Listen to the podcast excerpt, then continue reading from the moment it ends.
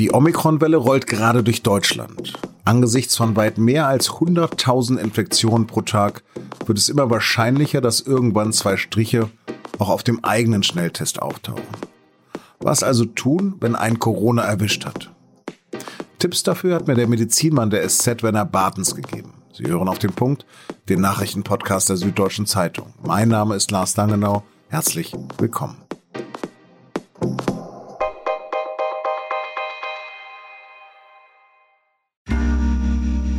Werbung.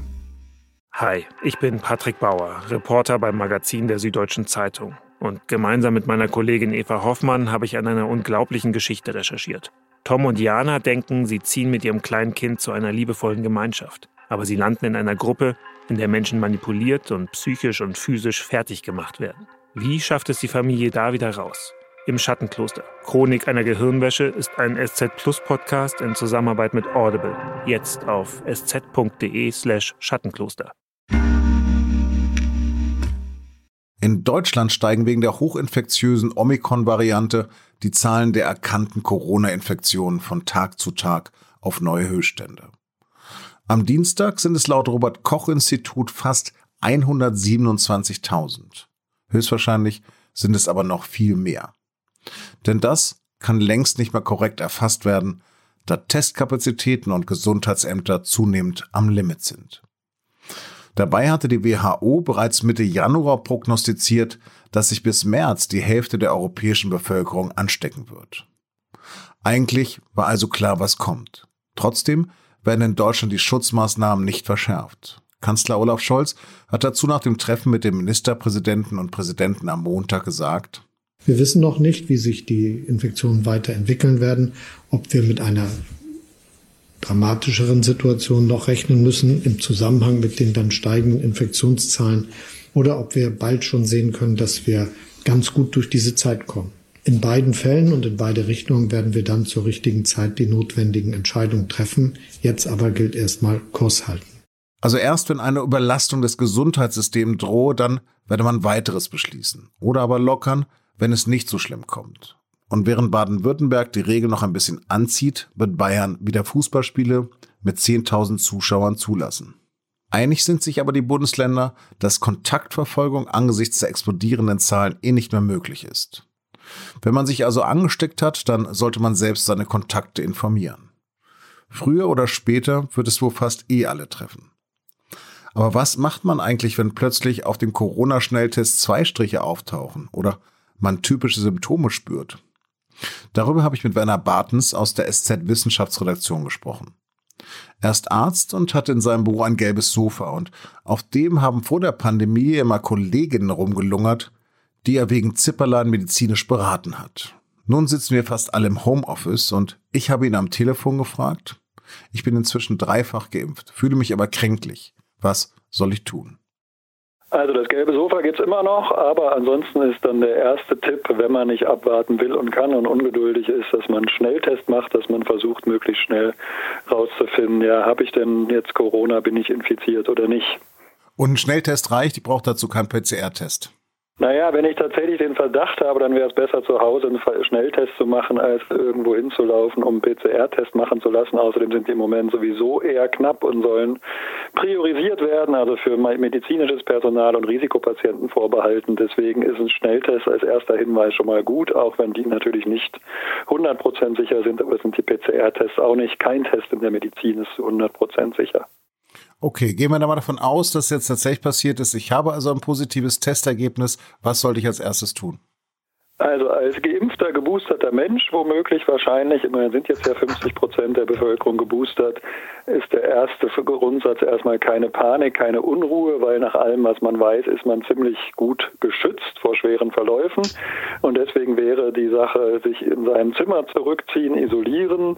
Die Mitbewohner sollten das Zimmer dann nicht betreten und auch Maske aufhaben. Man sollte häufiger lüften. Das wären die ersten wichtigen Schritte und dann, wenn man hat, Kontakt zu seinem Hausarzt aufnehmen, damit man vielleicht nicht das Gefühl hat, medizinisch so völlig ratlos zu sein oder irgendwie auf sich allein gestellt. Wenn man das nicht hat, kann man auch beim ärztlichen Bereitschaftsdienst 116, 117 anfragen, nachfragen, gerade wenn es einem vielleicht dann ein bisschen schlechter geht mit der Zeit. Okay, im Moment bist du ja mein Hausarzt. Was sind denn die häufigsten Beschwerden und Symptome bei Omikron?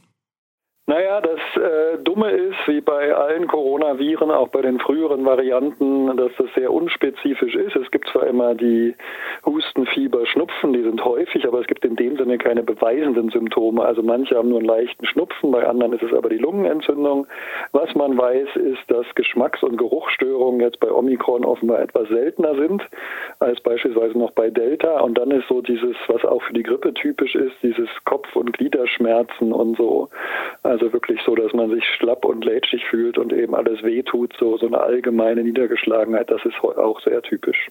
Wie lange wird mich das wahrscheinlich äh, beschäftigen? Ja, die einen merken gar nichts oder nur ein bisschen was, sind einen Tag angeschlagen oder zwei. Bei anderen zieht es sich drei Tage, fünf Tage oder sieben Tage hin. Und gerade auch so diese Abgeschlagenheit, diese Müdigkeit, die kann auch noch ein bisschen länger dauern, auch wenn man schon längst nicht mehr ansteckend ist und selbst keine anderen Symptome mehr verspürt. Wie lange muss ich dann in Isolation und in Quarantäne? Na, da fürchte ich fast, wann immer jetzt diese, dieser Podcast gehört wird, bis dahin können sich die äh, können sich die Regeln schon wieder geändert haben. Also jetzt ist es so, dass man sich nach sieben Tagen dann wieder freitesten kann, aber da gab es unterschiedliche Varianten in den letzten Tagen, fünf Tage, sieben Tage, abhängig davon, ob man Symptome hat und äh, wie die Testergebnisse ausgefallen sind. Aber jetzt ist der Standard sieben Tage, was auch dem geschuldet ist, dass man eben die sogenannte kritische Infrastruktur nicht lahmlegen will durch zu lange Quarantäne und Isolation Infektionszeiten hinterher und das ist auch der Hintergrund. Und man weiß eben auch, dass Omikron äh, schneller, äh, nicht nur schneller, nicht nur ansteckender ist, sondern auch schneller zu Symptomen führt und dann auch schneller wieder nicht mehr ansteckend ist. Also das Ganze hat sich jetzt etwas beschleunigt, aber das Positive daran ist, dass es sich auch verkürzt hat, also die Zeit, die es eben noch weitergegeben werden kann. Man hört aber auch mal wieder, es gibt einen milderen Verlauf mit Omikron. Was bedeutet das eigentlich? Ja, da gab es erste Hinweise aus Südafrika, aber die ließen sich schlecht übertragen, weil ganz anderes Land mit anderer Bevölkerungsstruktur, viel jüngere Bevölkerung. Außerdem hatten schon viel, viel mehr von denen Kontakt mit äh, Delta oder anderen Varianten vorher gehabt. Also das ist quasi auf eine immunkompetente Bevölkerung getroffen, während hier in Deutschland der Anteil der Ungeimpften ja vergleichsweise hoch ist oder derjenigen, die weder infiziert noch geimpft waren. Also insofern kann man das schwer vergleichen. Bisher sieht man ja auch, dass die Inzidenz stark und schnell ansteigt ansteigt, über 800 oder quasi täglich neue Rekordwerte hat, die Krankenhauseinweisungen, die Hospitalisierungsrate, aber auch die Sterbefälle und die, die Intensivbelegung ja noch relativ dezent ist und rückläufig. Also das spricht dafür, dass es milder sein könnte, aber das Thema war ja von Anfang an, dass durch die Häufigkeit der Infektionen es dann doch wieder zu einer Belastung des Gesundheitssystems kommen könnte. Also das heißt, vereinfacht gesagt, individuell sieht so aus, dass für die Geimpften und erst recht Geboosterten die Verläufe mild sind und da wirklich wenig zu befürchten ist. Für die Ungeimpften kann man das noch nicht so eindeutig sagen. Das werden wir in den nächsten wenigen Wochen vermutlich sehen. Von allen, die es gehabt haben, höre ich zumindest immer, dass sie ganz, ganz schwere Kopfschmerzen gehabt haben. Was gehört in die Hausapotheke? Naja, das eine sind erstmal so diese ganz banalen Regeln, so diese symptomatische Therapie. Das hilft, das lindert. Also ist, man ist nicht schneller gesund, aber man hält es besser aus. Und das bedeutet eben viel trinken, viel schlafen, sich viel ausruhen und dann eben Antiphlogistika, also Schmerzmittel, antientzündliche Mittel, ob das jetzt, da gibt es die Klassiker, die jeder kennt, da muss ich jetzt keine Markenwerbung machen. Also das sind die gängigen Geschichten, aber man sollte nicht denken, wenn man jetzt schon den ganzen Tag im Bett rumhängt, na dann kann ich doch wenigstens jetzt mal die dicken Bücher lesen oder so auf, mit dem Laptop auf dem Schoß was arbeiten. Wenn es einem schlecht geht und man wirklich schlapp und erschöpft ist, dann ist es das Beste für den Körper und auch für eine möglichst schnelle Regeneration, wenn man sich dann auch nicht damit belastet. Wenn man nur in Anführungsstrichen infiziert ist, aber so gut wie keine Symptome hat, aber trotzdem eben allein sein muss, sich isolieren muss, dann kann man natürlich lesen und für sich was schreiben oder arbeiten. Was tun, wenn es schlimmer wird? Wenn das Fieber deutlich ansteigt, also hohes Fieber und oder beginnende Atemnot, also in Verbindung, dann ist das tatsächlich auch ein Warnzeichen. Also wenn beides auftritt, hohes Fieber und beginnende Atemnot oder eins von beiden, also wenn es sozusagen ernsthaft äh, besorgniserregend wird körperlich und, das ist ein weiterer wichtiger Punkt, den ich betonen möchte, auch wenn man sozusagen sich ernsthaft Sorgen macht, weil ähm, da mögen sich dann Außenstehende drüber lustig machen oder sagen, ist doch gar nicht so schlimm, wenn man ernsthaft in Sorge ist, dann ist das auch ein Grund, sich mit dem ärztlichen Bereitschaftsdienst Pflegedienst oder mit dem Hausarzt, wenn man hat, in Verbindung zu setzen und da um Rat zu fragen, was man am besten tun sollte. Auf keinen Fall jetzt eben infiziert dann selber in die Praxis spazieren oder gar in die Klinik. In der Klinik könnte es eh dann sein, dass die ja immer noch sehr voll ist und dass man dort aus Kapazitätsgründen abgewiesen oder nur schnell erst versorgt wird. Also das ist jetzt nicht die beste Idee, sondern erstmal erkundigen. Was muss ich hinterher noch beachten? Ab wann könnte ich wieder Sport machen? Ja, das ist auch individuell unterschiedlich. Das gilt bei allen Viruserkrankungen, ähm, dass man erstmal dann sicher ein, zwei Wochen nochmal langsamer macht oder vorsichtig sich belastet. Und da geistern ja auch Berichte rum oder gibt es ja zum Teil, dass es dann eben hinterher, ähm, nach den Impfungen wurde immer von Herzmuskelentzündung geredet, aber die viel größere Gefahr ist eigentlich die Herzmuskelentzündung nach einem Infekt, nach einer Infektion. Gibt es auch nach anderen Infekten. Also da ist es, wenn man einen schweren Verlauf hat, sollte man sicher jetzt eher drei, vier Wochen noch lang langsam anfangen und nicht gleich wieder sein altes Programm, seine 10 Kilometer Joggingrunde oder was auch immer da starten, sondern erstmal langsam anfangen und gucken, wie es einem geht. Ansonsten ist ein, zwei Wochen eine gute Faustregel. Jetzt schwirren da ja noch diverse angebliche Studien herum, die behaupten, dass Cannabiskonsum oder auch Weintrinken helfe, Corona vorzubeugen. Hat Kiffen und Saufen in der Prävention irgendeine wissenschaftliche Evidenz? Na, das klingt natürlich erstmal gut und das sind überhaupt sehr populäre Studien überhaupt mit Wein, aber da ist ein ganz eindeutiger Bias drin. Ich habe mir die ein bisschen angeguckt, die Studien.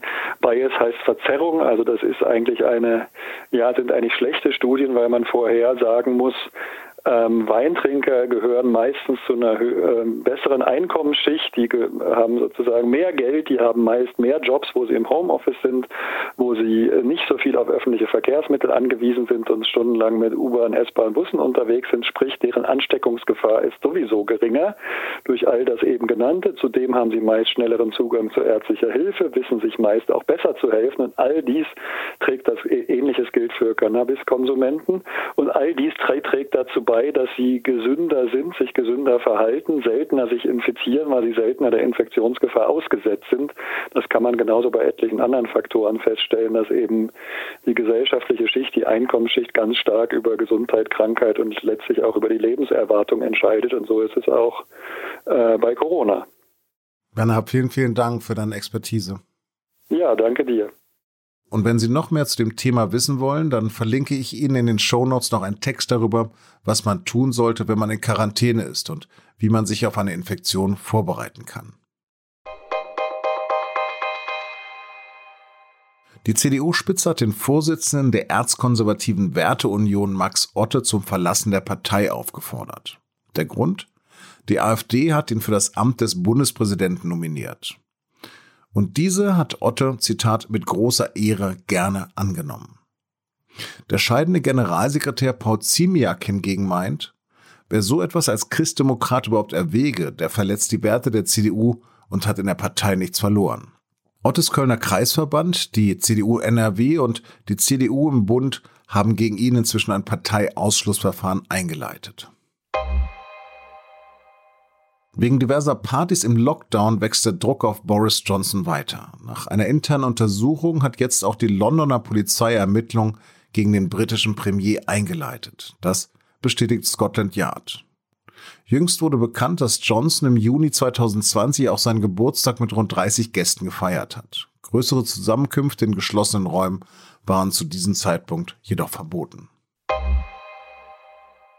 Der emeritierte Münchner Kardinal Friedrich Wetter übernimmt die persönliche Verantwortung für den Umgang mit einem Pfarrer, der mehrfach Kinder missbraucht hat.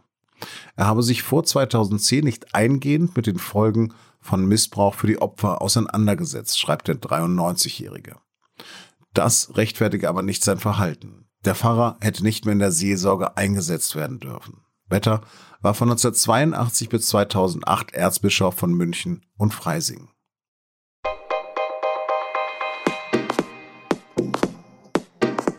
Man fragt sich ja immer mehr, warum man die Pandemie nicht einfach laufen lässt, wie es Israel, die USA und nun auch in Europa etwa Spanien, England und Frankreich machen. Meine Kollegin Christina Berndt aus der Wissensredaktion ist strikt gegen diesen Weg. Warum? Das können Sie in der SZ von Mittwoch lesen und mit einem Digitalabo bereits heute ab 19 Uhr. Näheres unter sz.de-abo. Das war auf den Punkt. Redaktionsschluss war 16 Uhr. Produziert hat die Sendung Justin Patchett. Vielen Dank fürs Zuhören.